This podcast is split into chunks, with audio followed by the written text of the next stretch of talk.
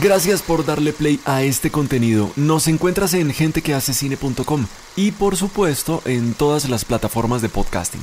Aquí lo que hacemos es aprender de cine conversando con sus creadores. Hoy por primera vez, y no nos perdonamos para nada que pasaran casi 100 episodios sin hablar de este oficio, traemos a cuadro, o mejor, traemos a tus oídos historias de maquillaje. Vos sos actor, ponele. Vos llegas a maquillaje. Y vos me ves a mí agitada, sudada. Como que me dormí, llegué tarde. Oh, ¿Me entendés? Mm. En ese mood, el maquillador, que es un artista del maquillaje, como digo yo, se pone a, a trabajar sobre vos. Donde vos venís, te levantaste súper zen, súper feliz, ya nada, llegás re tranquilo, hola, ¿cómo están? Y te sentaste ahí a la nada porque querés desconectar. Y yo estoy como con esa energía, ¿sí? No te va a gustar a vos como actor, no te va a sumar a vos para tu personaje. Entonces está Ella es Laura Copo. Gracias a su historia y a esta charla, entendimos que el maquillaje va más allá de la plástica, de los utensilios y los diseños. Es toda una actitud, una postura, una mirada que contribuye a la construcción de significado de la película. Por sus pinceles, por sus manos han pasado cientos de personajes. Y también el diseño de maquillaje de películas como El olvido que seremos, recientemente ganadora del Goya 2021, Ana, Matar a Jesús, Somos Calentura, Triple Frontera, y series como Mil Colmillos, Distrito Salvaje, videoclips y una infinidad de comerciales de televisión. Su experiencia es valiosísima y queremos compartirla contigo. Es muy loco, así es que yo, por ejemplo, en esa película, ¿cómo hago yo para decirle a los chicos que van a, maquilladores que van a trabajar con los extras, que hagan lo que pienso en mi cabeza? Estando yo en un camión trabajando con cuatro actores y en simultáneo tengo 100 extras produciéndose. Entonces, esa fue la- lo que implementé para esa película, por ejemplo. Como ya escuchaste muchas anécdotas, historias de películas, relatos de ese camión de maquillaje y del equipo con el que trabaja, es lo que te vas a encontrar en este episodio. No te voy a demorar más porque quiero que escuches cómo esa contadora de profesión, además de contadora de historias, contadora, financiera, terminó aceptando el reto de la vida y llegó al cine. Dejó su país natal y se radicó en Colombia desde 2013 para llenarnos la vida de colores, incluso para ser parte de la reciente conformada Asociación de Maquilladores y Maquilladoras Colombianos. ¿Ya fuiste por un café? Está bien. Algo más chévere, un vino. ¿Audífonos? Empecemos. Bueno, Laura, para mí un gusto. Mira que yo te sigo casi que desde que arrancamos el podcast. Ay, qué emoción. Y estabas haciendo una serie. ¿Qué, qué estarías haciendo hace más o menos un año y medio? ¿Qué Hace estarías un año haciendo? me, eh, pará. El año pasado, que fue lo del COVID, había arrancado con Siempre Fui Yo, que es una serie de Disney. Después hice un pausa y retomé con publicidad. Y el anterior hice El Olvido que Seremos y Blast Beat, dos películas. Y después como comerciales, vídeos y todo ese tipo de cosas. Pero seguramente estaría haciendo alguna de esas pelis. Oye, ¿cómo así que estudiaste contaduría pública primero? Sí, eso es muy gracioso. Porque nada, a ver, cuando uno decide qué estudiar, uno no entiende nada, ¿no? Como que uno es muy chiquito cuando tiene que tomar esa decisión de qué quiero hacer o qué quiero hacer. La contabilidad siempre me pareció atra- atractiva. Tenía una tía contadora y en Argentina, si sos contador, sos doctor, ese tipo de profesiones o abogado, siempre vas a estar tranquilo, ¿me entendés? Porque vas a estudiar, te vas a recibir, vas a trabajar, vas a tener un sueldo, digamos el perfecto y ideal, ¿no? Pero los números me fascinan, la contabilidad me encanta, pero no, no es pasión. y entonces, ¿en qué momento llegas tú al tema del maquillaje? ¿Cómo llegas ahí? Es tan bonito. Estudio contabilidad, llego a ser técnica contable, trabajo como contadora, trabajo en un estudio, trabajo en, en bancos muy importantes, como que empiezo a hacer mi carrera por ahí y yo no sentía pasión. O sea, sí era muy feliz, estaba muy cómoda, estaba muy tranquila, pero no sentía pasión. Y tenía un- una pareja en ese momento que me, que me dice, yo soy muy pasional, a mí todo es como, me encanta o no me gusta. ¿Sí? Como Mm. Así. Y ahí voy al me encanta. Entonces este chico me dice, yo no siento que sientas pasión por la contabilidad. Y yo, uy, tenés razón. Y ahí empecé como a replantearme si quería seguir siendo contadora Y ahí empecé de a poco a abandonar eso. Pero también yo no, no tenía algo que me, que me encante hacer. Además, siempre toda la vida hice como muchas cosas, muchas actividades y demás, entre ellas soy profesora de dibujo y pintura, entre todas esas actividades, que viene muy relacionado con el maquillaje. Entonces lo que hice fue simplemente empezar a mirar, a observar, a tener en mi mente que la contabilidad la iba a abandonar, ¿no? Como de a poquito, porque tampoco iba, ay, de repente no soy más contadora y ya no tengo más ingreso y no sé qué quiero hacer. Entonces encontré un curso de automaquillaje que me pareció súper bonito el flyer, la foto que estaba ahí, y dije, ay, podría hacer esto. Lo guardé y así como un día buscando, encuentro ese flyer. Digo, me voy a anotar, ya que estoy en esta búsqueda que no sé de qué, pero me parece interesante. Automaquillaje es... Para una misma. Lo que suena, para uno mismo. Para uno mismo. Entonces, cuando suspiré maquillando me di cuenta de que era eso. Ah.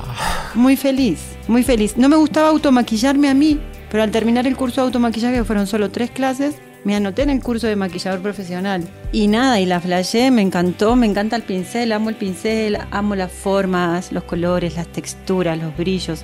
Y ahí no sabía que en realidad el maquillaje, uno siendo maquillador podía ser diseñador de maquillaje peinado. O sea, como que no entendía nada de este mundo, ¿no? En el que estamos metidos nosotros. Pero bueno, fui estudiando, estudié, estudié y yo decía, más avanzado empecé a trabajar. A los tres meses de estar estudiando, mis profesoras me mandan a mi primer trabajo. ¿Y era relacionado con el cine? No, esa era una entrevista con un actor famoso de Argentina y yo, wow, me sacaron fotos, salí en una revista. O sea, yo decía, wow, todo esto es muy distinto a mi mundo, ¿no? O sea, como que súper diferente. Y empecé a hacer como un TV show que era para distintas partes del mundo. O sea, venían, por ejemplo, Alemania, tres meses a grabar Argentina el TV show, yo maquillaba al presentador y se iban. Y así por dos años. Hasta que después empecé como a meterme un poco más en series, pero muy cortitas, porque tampoco me gustaba eso de trabajar por mucho tiempo en un lugar. Más de un mes no me gustaba estar en un mismo trabajo. Porque como siempre había estado en el mismo trabajo prácticamente, de lunes a viernes, con un horario,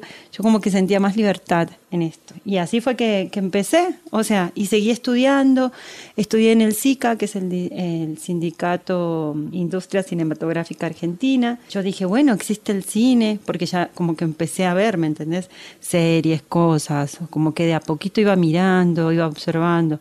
Dije, si yo quiero hacer una película en el futuro, yo debería de estudiar en el SICA, pensaba, porque ahí están los profesionales del cine. Entonces ahí estudié en el SICA también. ¿Y recibiste clase con, con maquilladoras reconocidas y de historia?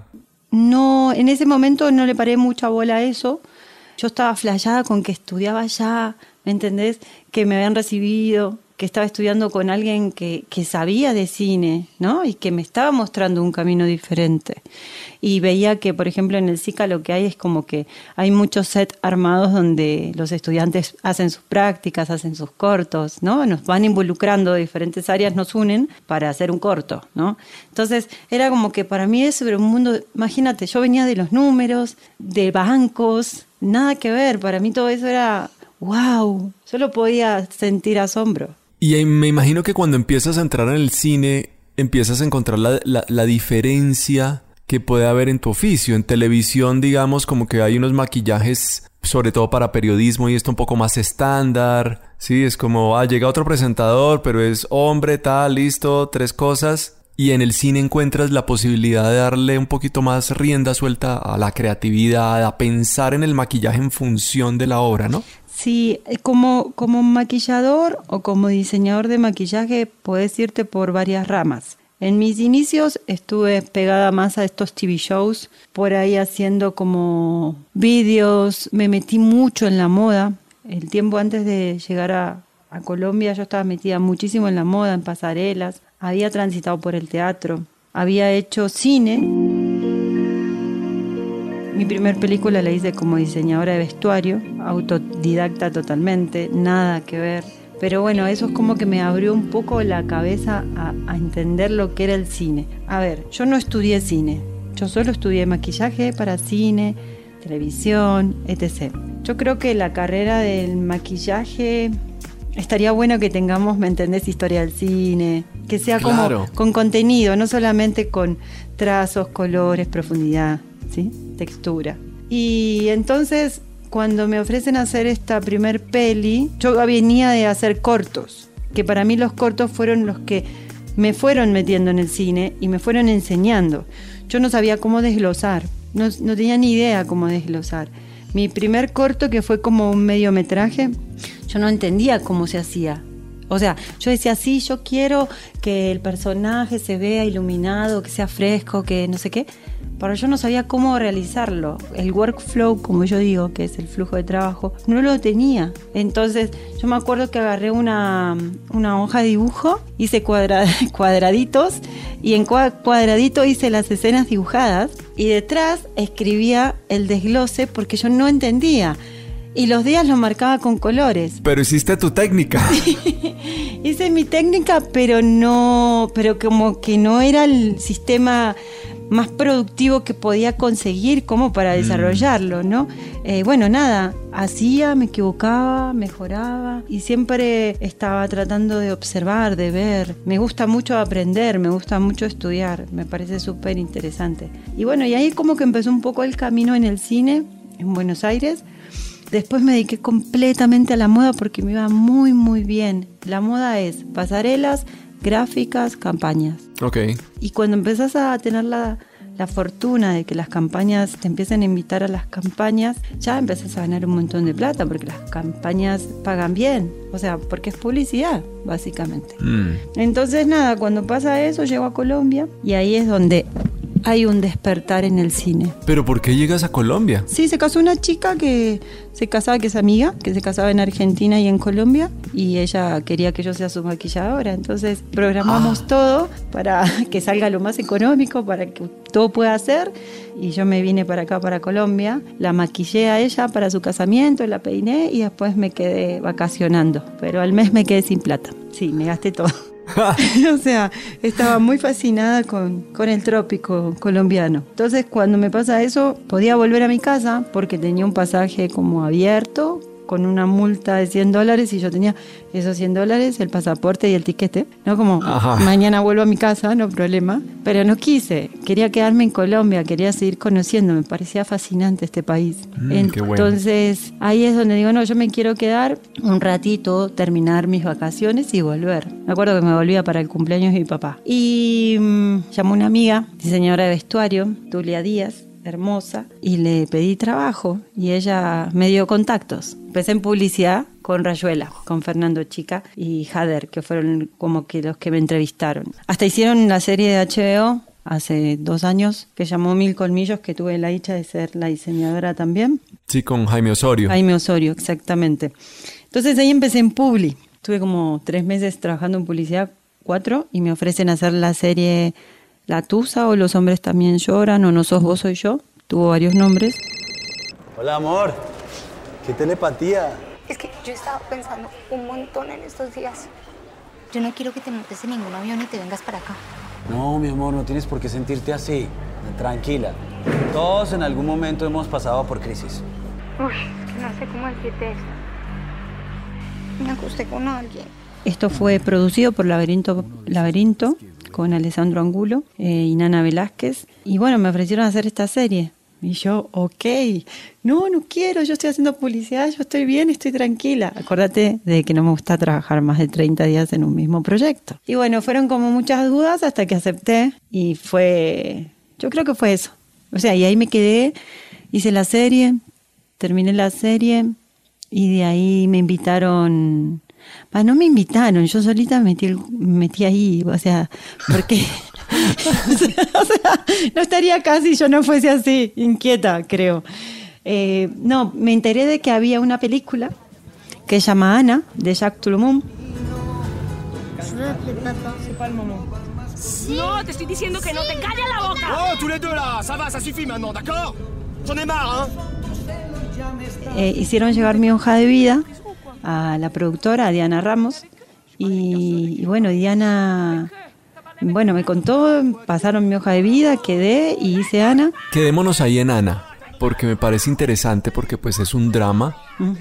Es un drama, ocurre en dos países, en Francia y aquí en Colombia, y es un road trip que termina por allá en la costa. Ahí hiciste maquillaje o diseño de... De maquillaje y peinado. Háblanos de ese oficio, en qué consiste, porque una cosa es maquillar a una persona que va a salir en una foto, en un, en un fotograma, otra cosa es maquillar a una persona que va a salir en movimiento, pero que va a salir con, imagínate Ana, con ese, con esa explosión bipolar. O sea, ya aquí es el maquillaje al servicio de la historia y además también, voy a hablar desde mi ignorancia absoluta, a uno Ana no la ve maquillada. Eh, ¿Sí me entiendes? O sea, desde mi absoluta ignorancia no la veo maquillada, pero tú me vas a decir que sí.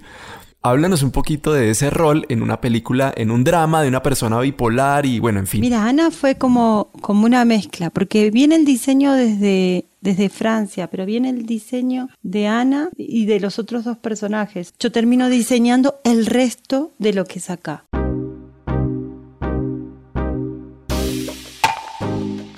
En las pelis normalmente uno siempre va a ver la naturalidad, ¿sí?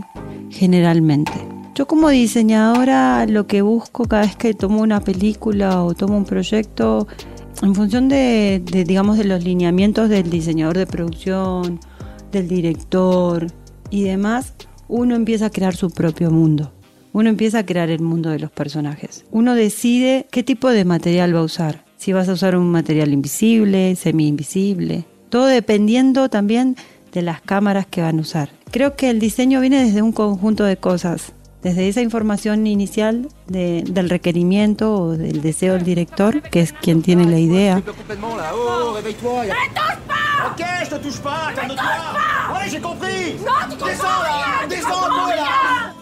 Ok, en esta película eh, solo buscaban que todo sea natural. En Ana solo se buscaba la naturalidad, que no parezca nada ficción, que todo sea real.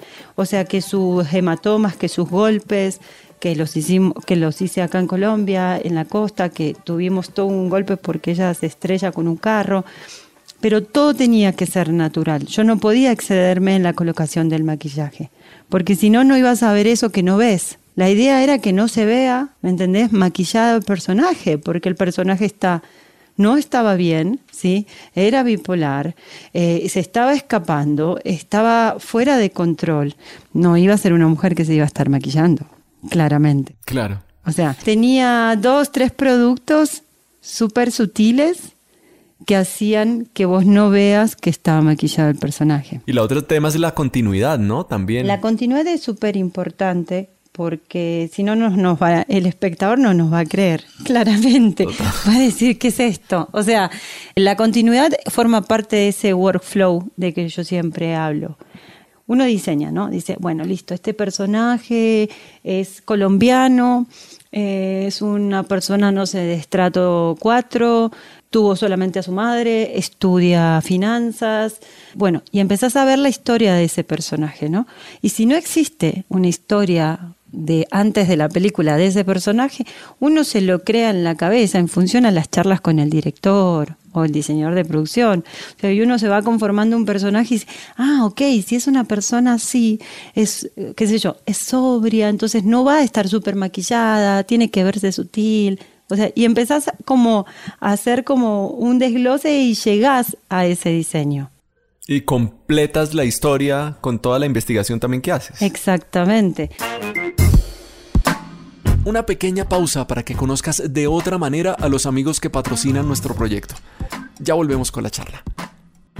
Hola, tal vez te ha pasado que los diálogos de tu proyecto suenan así. Being a bird guide in Colombia is absolutely crazy. We are basically living the Victorian times of exploration. ¡Qué vozarrón! Ese muchacho es el del documental. Cami, dile a Nata que ya tenemos la voz para el tráiler. ¿Qué más voces hará? Será locutor. Tal vez suena bien y funciona, ¿no?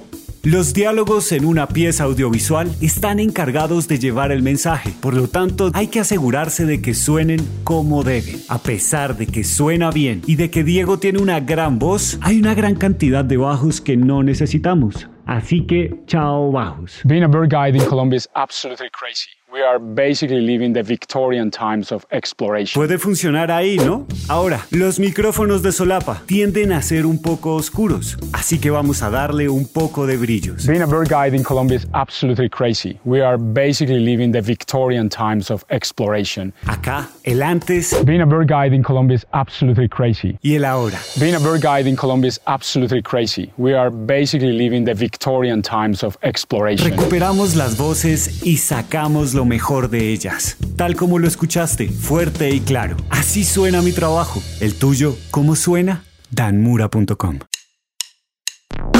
¿Tienes tiempo de, de hablar suficiente con, con el equipo, con el director, con, o con quién más hablas? tú? Mira, hay- realmente hay veces que hay tiempo, hay veces que no hay tiempo. O sea, hacer películas independientes es muy duro porque nunca tenemos el dinero suficiente como para poder tomarnos una pre larguísima, ¿sí? Generalmente a, a mí me llega un proyecto, me leo el guion y empezás. Ahí ya estás empezando. Desde el momento en que te llega el guion, por más que te estén pagando, no te estén pagando, pues eso da igual, prácticamente.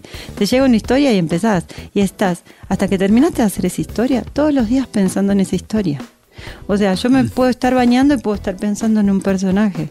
O sea, puedo estar a punto de dormirme y me cayó la idea de otro. O sea, eso es muy loco. Eh, ¿Cómo diseñar? Sí, puede haber como, como pasos a seguir, pero cada uno creo que se forma su, su forma, porque eso es creatividad, eso es arte. O sea, y eso no es tan técnico.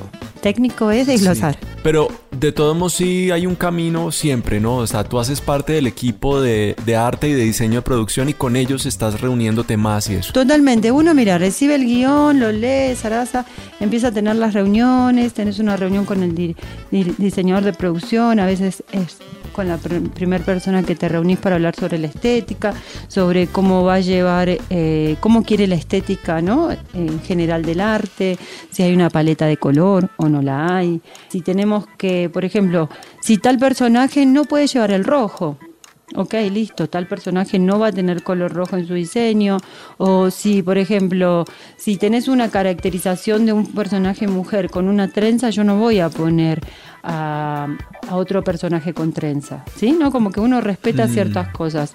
Después uno habla con el director y le llegan las informaciones. Después me gusta mucho, uno va aprendiendo también, ¿eh? Porque cuando yo hice Ana, yo estaba súper nueva. Imagínate, era un pichoncito en cine. O sea, no tenía mucha experiencia. Cometí muchos errores también. Pero, por ejemplo, ahora y casi siempre es como que yo me reúno con los actores, me gusta por lo menos hablar por teléfono con ellos, preguntarles, me gusta verlos, tocarlos, o sea, como que tengo esas cosas. Y a veces yo ya hago el diseño, pero igualmente en la conversación que tengo con el actor le pregunto, por ejemplo, qué es lo que quiere, qué es lo que no quiere, cómo ve a su personaje, porque tal vez alguna cosa que diga el actor funciona para el personaje. O es alérgico. Sí, no, eso siempre. Uno le pregunta por alergias, por tatuajes, por piercings. eh, siempre pregunto todas esas cosas. Eh, si tiene, si tiene cicatrices en el cuerpo, ¿sí? Uno tiene que saber exactamente a su personaje con que se enfrenta. Se enfrenta con una persona que le va a poder tinturar el pelo, no le va a poder tinturar el pelo, Que es paciente o no. Totalmente, totalmente. Entonces, todo eso te ayuda. Y lo que te digo, cada película trae algo distinto. O sea, cada director te lo plantea de una manera diferente. Por ejemplo, para Matar a Jesús con, con Laura Mora, Laura. sí. Inquietud. Hay que mantener viva la inquietud. Qué bopada. Hola, Lita. Sonríe.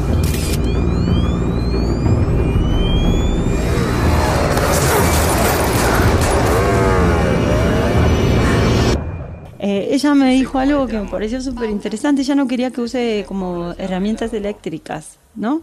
Eh, como bucleras o planchas, nada que parezca fake, o sea, falso.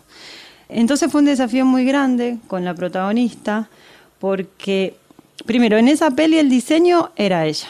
Se ve mucho, el personaje eh, naturalmente tiene muchísimo pelo y pelo que se inflaba y se desinflaba.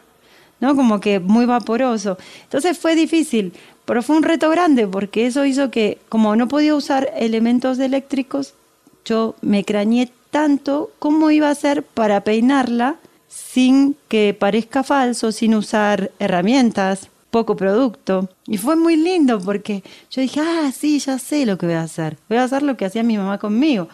Mi mamá me, me ponía unos trapitos y me enrollaba el pelo. Entonces, cuando era chiquita, porque me gustaba que, tener bucles, ¿no? Entonces tenía el pelo liso Mm. cuando era chiquita. Y con ella hice lo mismo, enrollaba el pelo para alisarlo y lo dejaba mientras la maquillaba. Y cuando se lo soltaba, yo lograba que el pelo tenga un movimiento natural y que baje ese volumen. Entonces, por eso, cada pele es un mundo diferente. Pruebas sobre ti cosas, por ejemplo, cosas nuevas. Una herida, un hematoma o algo así. Lo pruebas sobre ti, sobre alguien. Tienes un conejillo de indias a quien maquillas o que les haces cosas. O a veces te toca probar directamente sobre el actor. Todo lo pruebo antes con mi cuerpo. No me gusta usar algo que yo no lo haya probado. Por ejemplo, Ya. en el olvido que seremos, Enseñar he enseñado bien poco. Si acaso siempre pretendí enseñar a pensar con libertad. El personaje de Cecilia, la, digamos la, la mamá de la familia, siempre ella lucía unas uñas perfectas, unas uñas rojas perfectas. Entonces eso buscamos con, con Patricia Tamayo, que fue la, la- el personaje. Pero buscamos cómo mantener eso. Hay uñas acrílicas, ¿no? Ahora, que son como uñas postizas que se pegan y duran mucho tiempo. ¿Sí? Te pueden durar como dos semanas. Entonces eso es perfecto para la continuidad. Yo sé que siempre tienen las uñas hechas perfectas. Yo no tengo que estar pintándole las uñas cada tres días. O sea, no me tengo que estar preocupando por eso. Y para ello, yo contraté una persona. Y como yo no sabía del tema de uñas acrílicas y demás, le dije a esta persona, bueno, haceme las uñas a mí, a ver qué se siente, cómo es y qué consecuencias trae. Porque me parece interesante hacerlo. Porque después cuando la, la- la actriz o el actor me dice, Lau, mira, me está pasando esto, yo ya sé si le está pasando, cómo le está pasando, qué respuesta darle, qué consejo darle, cómo ayudarle. ¿sí? Mm. Entonces yo siempre pruebo todo lo que puedo sobre mí.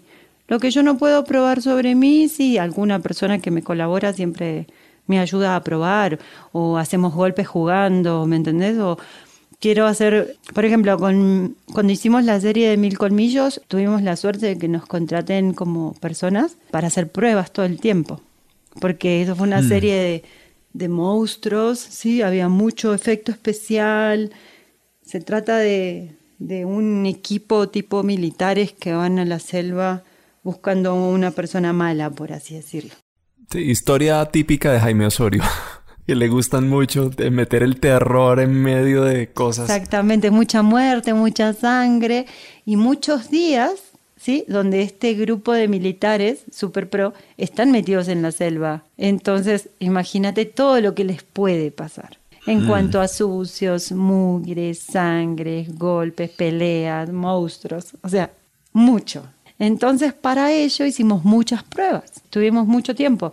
Y sí, la producción nos, nos, nos facilitaban personas como extras o, cosas, o algo así, eh, personajes que iban y nosotros hacíamos las pruebas. Mm, para no bien. hacerlo, sí, eso me pareció encantador. O sea, yo morí de amor con eso, porque yo decía, claro, así lo puedo ver realmente, ¿me entendés? No es solamente poner un poquito de barro en la pierna, porque siempre, ¿qué es lo que hago? Me maquillo todas las piernas, me maquillo los brazos. Mm. O sea, en la cara uno, yo, ¿Cuántas veces te bañas al día? peor que estás con en- la pandemia. Bueno, y cuando lograste estar en proyectos de más de 30 días, ¿cómo lo lograste? Me imagino que ya son las series. ¿Cómo es el trabajo tuyo en una serie? Bueno, la serie es totalmente... Bueno, viste que vos en un momento hablaste de los diferentes maquillajes. Sí, en cine lo que se busca siempre, casi siempre, es 100% naturalidad. Yo siento que estas series donde estoy trabajando, que son como series para las plataformas, son una mezcla entre el cine y la televisión. Yo Mm. siento eso. Porque en la tele, cuando vos estás grabando en el plato o, eh, o como en el estudio, uno usa mucho maquillaje en televisión. Porque las luces se comen todo. O sea, yo si maquillo a una persona para un programa de televisión en estudio con el mismo maquillaje que maquillo en cine, ahí yo estoy errándole porque la persona no se va a ver bien. no se va a ver bien por las luces que tiene el estudio. Entonces, sí hay diferencia en el maquillaje, en la, en la cantidad de maquillaje que usas o tal vez en el producto que usas, ¿no? Porque vos podés usar mucho o poco maquillaje, pero si un producto tiene un poder, por ejemplo, una base tiene un poder cubritivo súper alto, por más que uses poquito, igual va a ser muy alto Mm. para cine. O sea, yo por ejemplo, a mí me gusta mucho trabajar con bases muy livianas en cine y a veces ni siquiera uso correctores. ¿Eso por qué? Porque es como que yo veo un producto grasoso, un producto seco, ¿sí? Y esas son mis diferencias. ¿Es graso o seco? ¿Tiene mayor poder cubritivo o menor? eh, o menor? Yo sé que hay correctores específicos para las ojeras y demás. Pero como soy, yo, yo pinto, o sea, para mí es como un óleo, una acuarela, ¿sí? Es un lienzo, el, el personaje es un lienzo. Yo digo que es un lienzo con movimiento. Volviendo a la, pregunta de, de- de las series, ¿qué, qué cualidades necesita un- una persona que trabaja en maquillaje cuando ya enfrenta una serie? ¿no? O sea, bueno, he trabajado en películas, pero esta es mi primera serie. ¿Cómo tienes que afrontar ese reto de diferente? Mira, en una serie primero va a ser, vas a tener mucho más tiempo de grabación, generalmente es mucho más tiempo de grabación. Eh, tenés que estar mucho más cuidadoso con, con las continuidades, porque en una serie se hacen más escenas que en una película, generalmente, diariamente. Este, todo depende igual presupuesto, qué tipo de serie, qué tipo de película, ¿no? Claramente. Pero como lo estándar. Eh, trabajar en una serie a veces se trabaja en bloque. Haces tres capítulos, cortás unos días de pre y seguís con el otro bloque, que eso me parece que es la mejor forma. Hay, hay veces que se hacen las series todas de corrido. En mi caso, por ejemplo, cuando hago series tengo un poquito más de tiempo, ¿sí? Para poder preparar la serie. Los maquillajes siempre trato de que sea un poco más dinámica la forma de maquillar, o sea, que sea más sencilla, ¿no? Que en una película, porque vamos a estar corriendo un poquitito más. Entonces, y vamos a tener la continuidad mucho más presente. Una película son dos horas máximo, ponerle, y una serie son 40 minutos por 10 episodios. Entonces, tiene que uno pensar en que tiene que ser más fluido. Entonces, si vos te pones a crear y recrear y decir no y le pones prótesis al personaje, no vas a Mm. poder. No vas a poder que todo el tiempo tenga una prótesis, salvo que tenga una herida, que ya venga por personaje, ¿me entendés? O sea, y que, y que se dé. Pero sí, en una serie tal vez trabajas con un equipo más grande, sí, el, el formato del equipo es diferente, eh, tenés personajes que por ahí en una película no tenés, ¿sí? Eh, como por ejemplo el coordinador de maquillaje que se encarga de como todo el papelerío y las continuidades y todo, lo tenés en una Mm. serie, por ahí no tenés un coordinador en una película, porque no es necesario, porque vos llegaste a la película con todo completamente desglosado, en cambio en una serie por ahí hay cosas que van cambiando los capítulos o van los guiones todavía los van tocando y vos no podés tener el desglose del 100%, ¿sí? Ahora estoy haciendo, por ejemplo, una serie que sí, que, que estamos en pre y yo el desglose ya casi que lo tengo completo. Ya voy a poder ir con, con eso completo. Pero porque, bueno, hemos tenido la pre más larga del mundo, porque es la serie que vengo desde el año pasado. ¿Trabajas sola? ¿Vas armando tu equipo? ¿Cómo lo haces? Mira, hay gente que me acompaña hace muchos años y después hay personajes que entran, se quedan o se van. Eh, uno también, por ejemplo, por ahí quieres trabajar con alguien, esa persona no puede porque está en otro proyecto, pero generalmente yo tengo un equipo con el que siempre trabajo hace muchísimo tiempo. Eh, sola no me gusta trabajar, qué aburrido. O sea, eh, creo que si trabajas en equipo las cosas salen mejor. Sí, aunque por ejemplo yo soy la última persona que decide todo, igual está buenísimo escuchar, ¿me entendés? A los compañeros. Que eso lo fui aprendiendo con los años. Porque uno cuando empieza, o sea, yo digo que esto es un camino de conocimiento y aprendizaje todo el tiempo. Se equivoca, uno se equivoca, la caga, sigue, trata de mejorar. Este, pero sí, mi equipo, mira, por ejemplo, siempre tengo como, casi siempre hay un coordinador, un jefe, maquilladores, asistentes para los, para los, digamos, para los días que necesitamos apoyo, porque hay días que contratas personas freelance, o sea, como independientes solo por un día. Por las manos te llevas a la boca todas las bacterias recogidas durante el día. Tú y yo sabemos que si Dios de verdad existe, a él no le va a preocupar si lo adoramos o no. Pero también, por ejemplo, hablemos de, de algo que haya hecho hace, hace poquito, bueno, como lo último. Eh, por ejemplo, en el olvido lo grabamos en España, en Italia, en Medellín y en Bogotá. ¿no? Entonces el equipo ahí fue raro, porque yo tenía mi equipo en Bogotá, perdón, mi equipo en Medellín, y en Italia y España yo me fui solita. Ahí contrataron personajes, ¿me entendés? Que colaboraron el día que grabamos, pero no eran parte de mi equipo. Yo llegué a, hacer las escenas a esta, digamos, a, a Turín y a Madrid con mi desglose, con mis escenas muy claras de lo que tenía que hacer, de lo que no tenía que hacer, y esas personas extrañas las conocí el día anterior, eh, me ayudaron en todo, fueron un hit, la verdad que me vine muy, muy, muy contenta con la colaboración que tuve de estas personas, pero sí, por ejemplo, ellas aparecieron así, en cambio el equipo que yo tuve en Medellín es un equipo que me lo llevo desde Bogotá a Medellín a grabar, que había personajes que estaban ya en mi equipo de siempre y otros personajes que eran nuevos, ¿no? Eh, y en Medellín contratamos un grupo de gente también que nos ayudaban con los días de, de muchos extras. Mm. Pero ponele que si eran 50 días de rodaje, 35 necesitaba extras. 35 días yo iba a necesitar gente. Entonces, por ejemplo, ahí, a mí cuando yo tengo muchos días de que necesito llamar freelance, siempre me gusta llamar como a una persona, que es la persona que organiza a sus compañeros por esos días, que entiende cuál es la estética que sigo, ¿sí? Eh, y, por ejemplo, ahí para guiar, era una película de época, y para guiar a todos estos personajes nuevos que trabajaban por días, yo armé una carpeta con un montón de imágenes, ¿sí? Dependiendo de la época, del 70, el 80, 83 y 87. Yo tenía todas esas carpetas.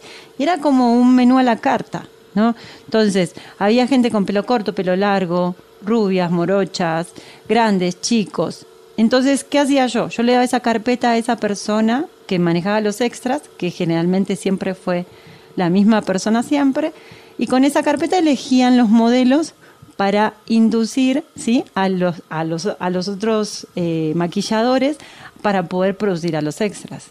Wow. Es muy loco, así es que yo, por ejemplo, en esa peli dije, ¿cómo hago yo para decirle a los chicos que van a, maquilladores que van a trabajar con los extras, que hagan lo que pienso en mi cabeza? Estando yo en un camión trabajando con cuatro actores y en simultáneo tengo 100 extras produciéndose. Entonces, eso fue la- lo que implementé para esa película, por ejemplo. Claro, son muy diferentes. Y hay, y hay proyectos en los que estás absolutamente sola. Eh, sola, sola, sola, sola, no. Mm, proyectos que puede estar con dos, eh, ser otra persona y yo como, como mínimo, porque ya no estoy en edad de poder hacerlo sola. No, el estrés también que genera eso, ¿no? Y la, y la agilidad de los proyectos. Es mucho, porque vos pensás, es el diseño, haces el diseño, son los productos, son las compras, porque vos estás comprando mientras estás trabajando porque te falta esto, te falta lo otro. Son las continuidades, las fotos, eh, preparar los postizos para el día siguiente. Porque generalmente si tenés postizos está bueno tener dos juegos de postizos. Por ejemplo, si tenés una, una, una peluca, está bueno tener dos pelucas para que mientras esté actuando el actor, uno está trabajando la peluca para el otro día.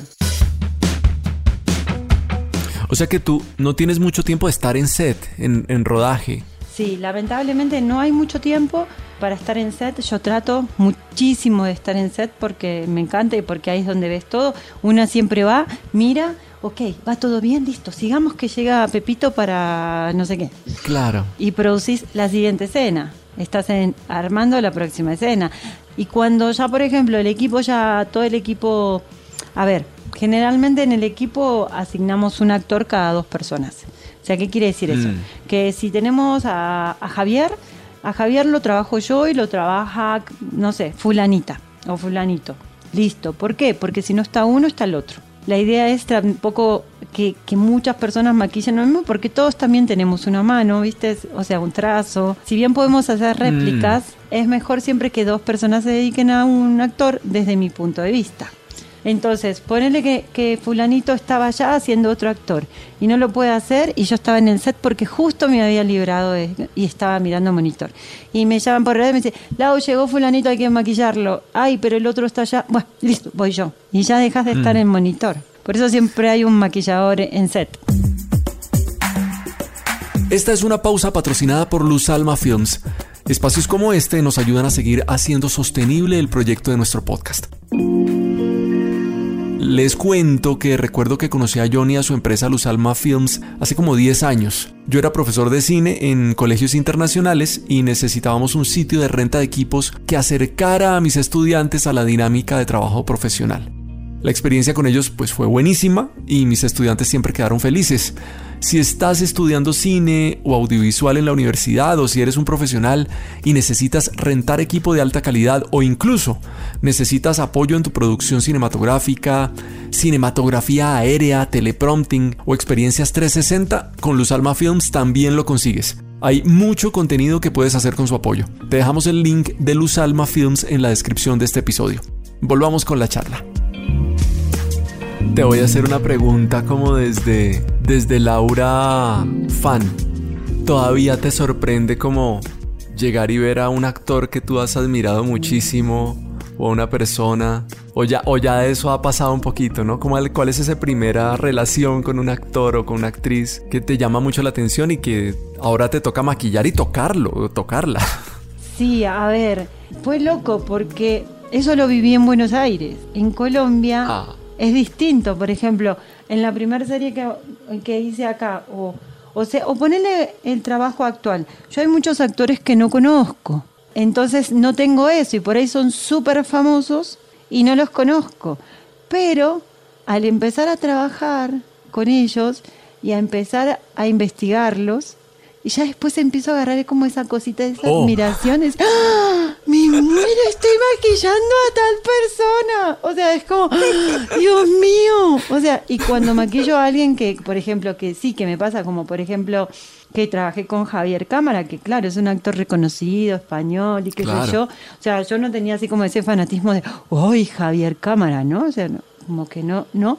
Pero cuando lo vi, fue como, ¡Wow! Y lo mirás, o sea, es como, es real, no, no sale de la tele, no sale de, de una plataforma. Mira, yo nunca me he arrodillado ante nadie, pero solo me arrodillo ante mis rosas.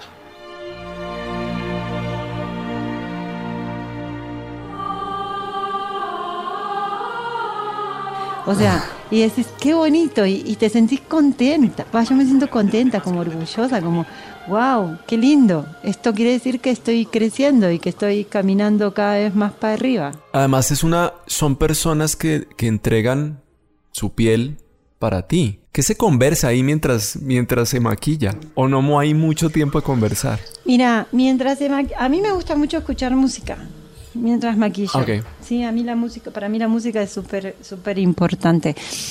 Eh, va, va, va variando, porque el primer día al último día ya es otra cosa. El último día, ¿me Mm. entendés? Terminás al, ¿cómo salamereando se dice? No, ¿cómo es que se dice? Cuando, sala, cuando boludeás. Bueno, no, no sé cómo decirlo, pero como que Sí, el hay último día hay una camaradería ahí, como, eh, no sé qué, fraza. Y el primer día, hola, ¿cómo estás? Mucho gusto, mi nombre es Laura. ¿No? O sea, como así. ¿Qué charlas? Charlas de todo. Charlas del grano que le salió la noche anterior, charlas de la comida. Lo mismo que charla cualquier compañero preparándose para trabajar. Hay momentos que los actores necesitan estar tranquilos. Generalmente tratamos de que sea un ambiente de tranquilidad, sea un ambiente donde ellos se sientan felices, tranquilos y en paz. Considero que es un momento muy especial, porque ellos están una hora en maquillaje, sentados, teniendo sus procesos. Hay procesos que son súper pesados, por ejemplo, procesos de envejecimientos, de canas, ese tipo de cosas es pesado para el actor. Entonces uno trata siempre de tener buena energía, buena onda. Si vos ves que el actor ese día no tiene ganas de hablar, no le hablas. Si vos no tenés ganas de hablar, no hablas. pero sí se logran hacer vínculos bonitos, sí, muy bonitos, muy pocas veces hay como rayes y cosas así, porque somos personas también, ¿no? Pero Mm. sí, se trata de que, que haya buena energía y que ellos estén contentos, tranquilos.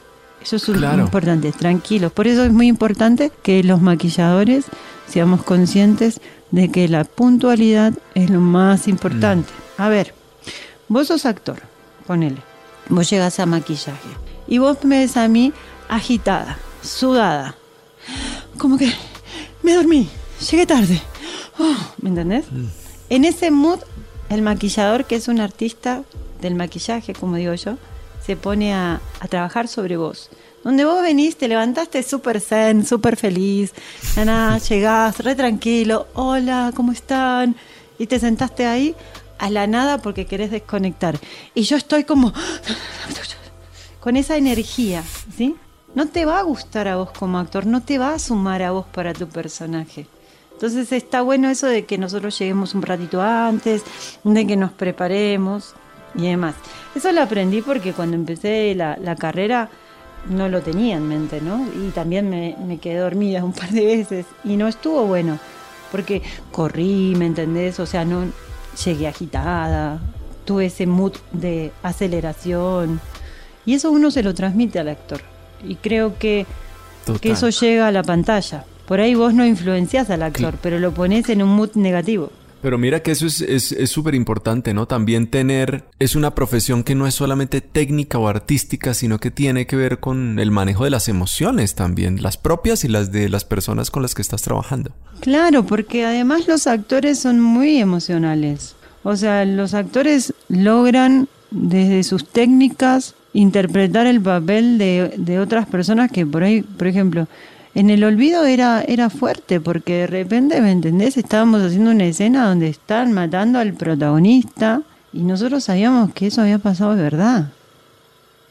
Hay toda una emoción que llega al camión. Y si el camión, el camión, o el camión tiene su, su mood, ¿no? O sea, yo digo, cuando estamos ahí, escuchamos musiquita, estamos no sé qué, pero también hay que, hay que mediar, porque por ahí el actor ese es el momento en que estudia, por ahí es el o repasa, o quiere estar en silencio. No, es, es un tema. Somos seres humanos con emociones interactuando para poder hacer ficción. Ya me salió de una frase. No, un quote importante. Oye, ¿estás vinculada a esta asociación de maquilladores colombianos que se creó hace poco? Se creó hace muy poco, somos 11 maquilladores y maquilladoras colombianas 10 y colombianos. Yo me siento muy honrada de ser parte de la asociación. Esto se crea en consecuencia al tiempo que tuvimos en la pandemia y fuimos armando la asociación. Estamos todavía con temas legales de conformación, e- etc. Yo, yo me siento muy honrada de ser parte de la asociación ¿no? de maquilladores y maquilladoras colombianos y colombianas, porque imagínate, yo como foreña logré estar acá, tener un poquito de voz, ser parte de una asociación. O sea, me parece que, que es el futuro, que es abrir puertas al futuro, ¿no? Profesionalizarnos. En Colombia somos muy buenos, hay mucha gente muy buena, o sea, mucha, mucha. Este país tiene mucho para dar, mucho para dar en el medio audiovisual. Mis compañeros, mis compañeras, somos todos, o sea, no nos tomamos esto en joda, lo hacemos de verdad, lo hacemos con pasión, lo hacemos con amor. La gente ha estudiado, ¿me entendés? O sea, se ha ido del país a estudiar, han estudiado en el país. Yo creo que estamos abriendo un camino eh, y estamos armando una industria. Nada que ver a, a- hace ocho años que yo llegué a este país, muy distinto. Igual yo en ese momento era muy nuevita y como que iba descubriendo todo. No te olvides que yo venía del mundo de la moda. Mi último periodo de maquillador, de maquilladora, fue en la moda. Y llegué acá y descubrí audiovisual, lo que yo no quería hacer. La primera serie fueron ocho meses. La acepté Mm. porque estaba en un mundo diferente, estaba en un país diferente, la vida me estaba topando con cosas distintas y yo me dejé llevar. ¿Sí? Entonces, nada, yo creo que, que en este país vamos bien, vamos bien, vamos, vamos muy bien. Va, Qué, qué bonito. va a ser lento, pero, pero vamos a, a llegar a, a ser una gran industria. porque somos... Qué bonito eso que dices. Sí, es que somos, somos muchos, somos muchos que queremos lo mismo. Entonces, la conformación de una asociación me parece súper importante. ¿Cuántas veces te has hecho la prueba del COVID en, el- en los últimos meses para trabajar? Una vez por semana, ponele. ¿What? Sí, porque ponele, yo este último tiempo estuve trabajando en comerciales. Entonces, para cada comercial hay una prueba COVID. Si en la semana, ponele, yo tuve dos comerciales, con una prueba COVID está bien. Entonces presento, ponele, estoy con la productora X que me hace la prueba COVID para el comercial del sábado. Y al otro día me cerraron un comercial el domingo. Bueno, entonces yo le aviso a la productora, mira, me hice una prueba COVID. Ah, listo, con esa es válida porque es de esta semana. Entonces, generalmente una vez por semana tengo prueba COVID y ahora que estoy en proyecto, también una vez por semana. Wow, pero yo creo que se va a normalizar el tema del tapabocas para, para, digamos, para cosas como tu oficio. ¿Tú crees que algún día vas a volver a maquillar sin tapabocas?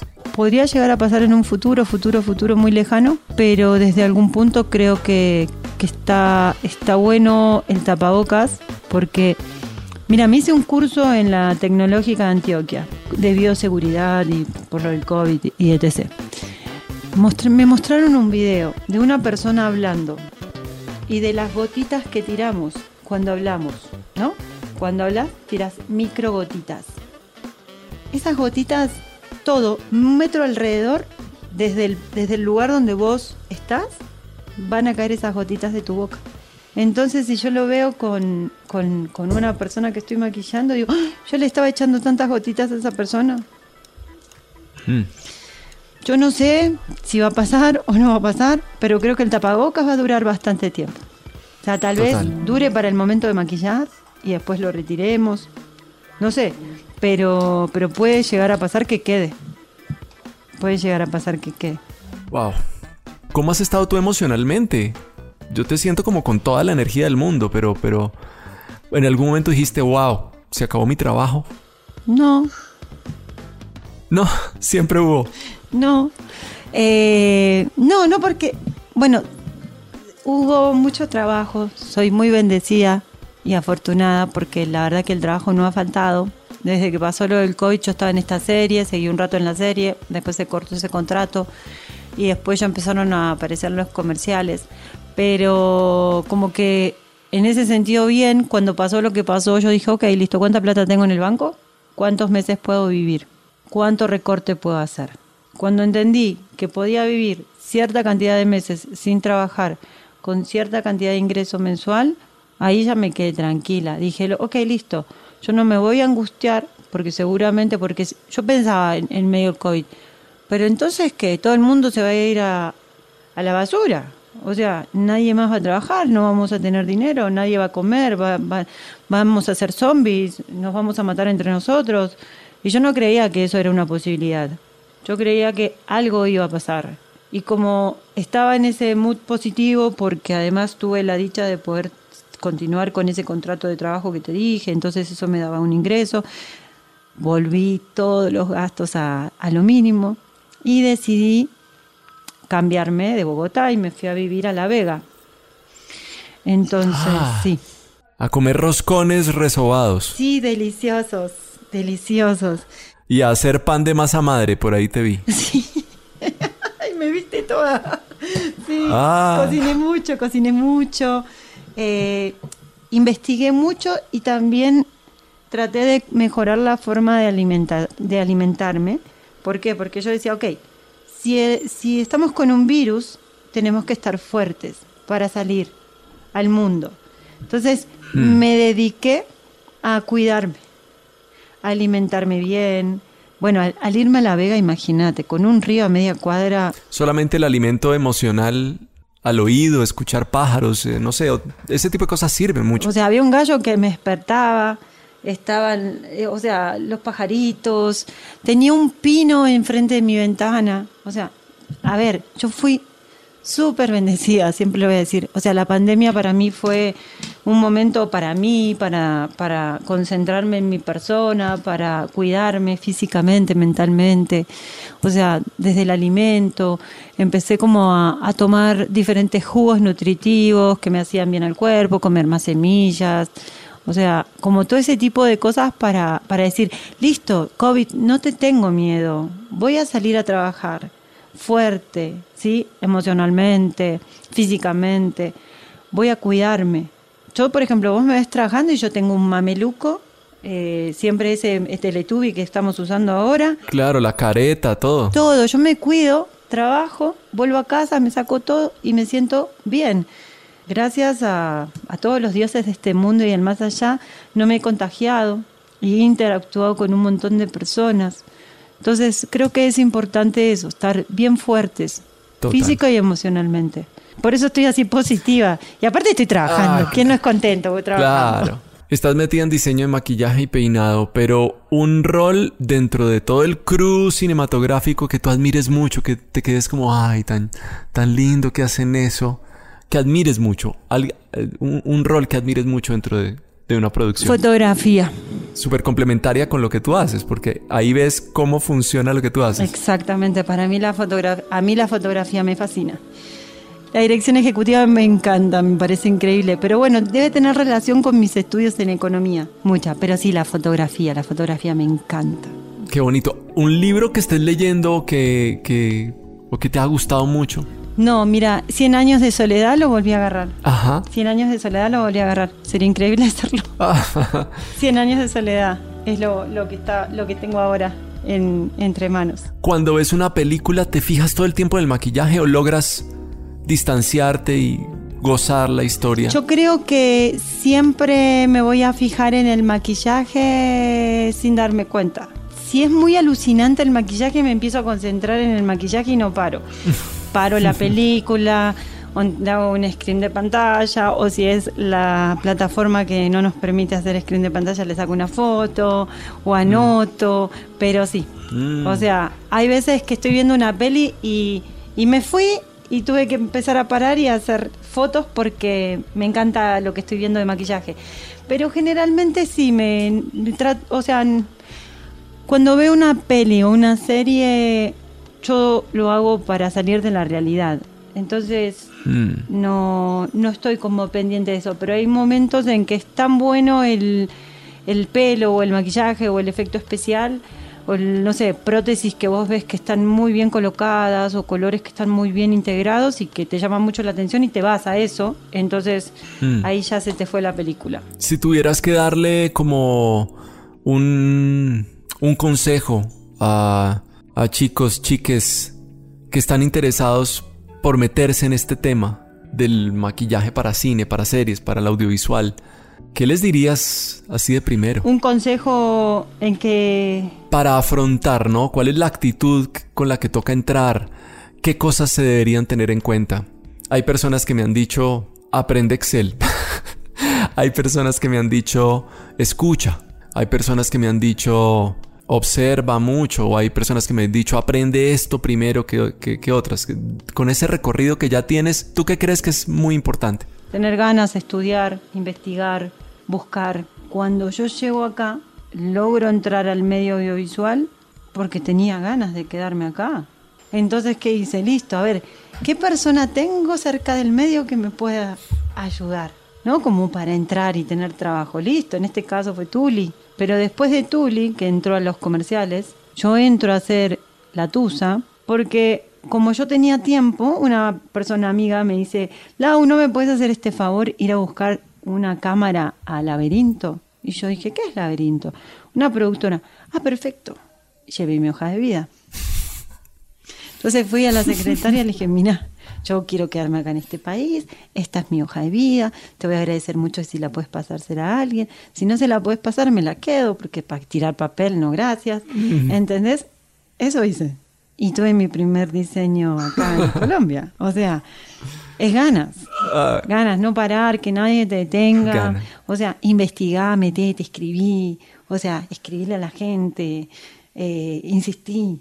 O sea, yo hoy día tengo suerte de tener trabajo en lo que me gusta, que es esto, pero si yo estoy, por ejemplo, terminé proyecto, yo estoy buscando un trabajo, yo estoy escribiéndole a productoras que ni conozco. Hola, ¿cómo estás? ¿Te puedo dejar mi hoja de vida? Es buscar, tener ganas. Yo creo que esa es la, forma. Y estudiar y, y, sí, escuchar, escuchar a la gente que ya está trabajando en esto, observar, pero tener ganas. Sí, creo que es eso. Laura, para mí ha sido un placer poder por fin hablar contigo. Gracias. Me fijaré mucho más en las series y en las películas en las que has trabajado y valoraré muchísimo y seguiré valorando el trabajo que estás haciendo y que sigas sigas por acá aprendiendo y enseñándonos muchas cosas. Muchísimas gracias, para mí fue un placer. Me pongo un poco nerviosa aunque no parezca, para mí fue un placer conversar con vos eh, y en lo que pueda siempre estoy acá disponible para ustedes. Gracias a Laura por dejarnos entrar en sus recuerdos y por permitirnos hablar de un oficio que probablemente todos sabemos y suponemos, pero que gracias a su relato conocimos muchísimo más, pero sobre todo lo valoramos aún más. A vos, que estás ahí escuchando todavía, gracias por llegar hasta acá. Recuerda que la mejor manera de apoyarnos es decir que existimos. Oiga, hay un podcast buenísimo que se llama Gente que hace cine, escúchalo. Eso es lo que le puedes decir a la gente que quieras y que sepas que le va a gustar escuchar una buena historia y aprender de cine conversando. Nos apoyas también yendo a nuestra página en Patreon, aportando a nuestro proyecto desde un dólar. También si compras o alquilas una peli en nuestra videotienda de Movies. Todo esto lo encuentras en gentequehacecine.com y listo. Somos gente que hace cine, Camila Guerrero en comunicaciones, Gabriela Romero es content manager, María Paula Liz es nuestra productora. La música del cabezote principal es de Diego González, Mar Roldán y Daniel Escobar colaboran con contenidos en nuestro blog. Todo el equipo de Estu Cine escribe el blog del Encuentro Nacional de Estudiantes de Cine y yo soy Mauro. Encuéntranos en las redes como gente que hace cine. Suscríbete a nuestro boletín o si quieres incluso trabajar con nosotros, quieres que moderemos una de tus charlas o de tus festivales, escríbenos a info. ¿Qué tal si nos seguimos escuchando? Chao, chao.